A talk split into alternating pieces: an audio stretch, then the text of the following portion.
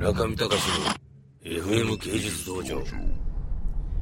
村上隆の毎日が芸術道場。えー、そうこうしているうちにですね、今、我々は関越自動車道を練馬大泉方向に向かいまして、今ですね、三郷のジャンクションに入りましてですね、外観方面に入ろうとしております。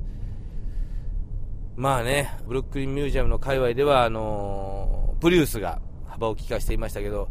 こうやって日本に帰ってきますとですね、えー、幅を利かしている車は何だろうと見回してみますと、びっくりしました、これは。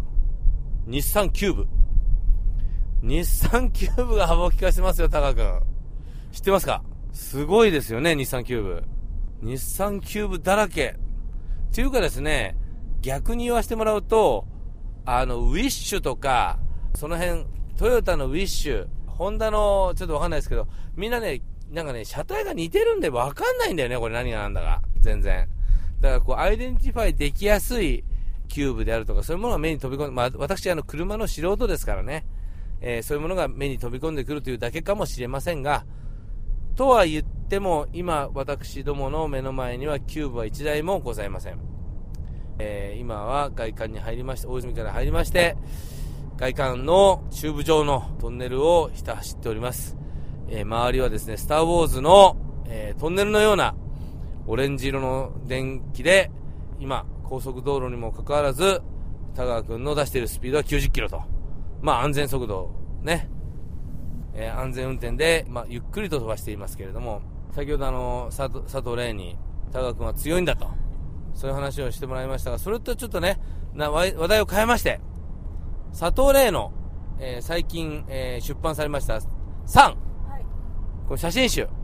そして、えー、その写真集出版記念において、展覧会3、何でもかんでも3、3!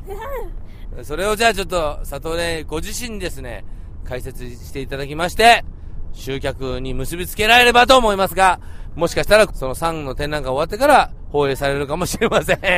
とりあえず、でも、その後ね、5月11日にね、もう一回3、その後っていうね、感じで、芸祭の開会期ブースで、えー、佐藤玲のプチ展覧会が行われますし、その後、6月の19日からは、ニューヨークリーマンのモーピンギャラリーで、ザ・サン 2! っ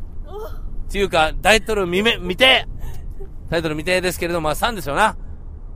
もしくは潜在緑。潜在緑かもしれない。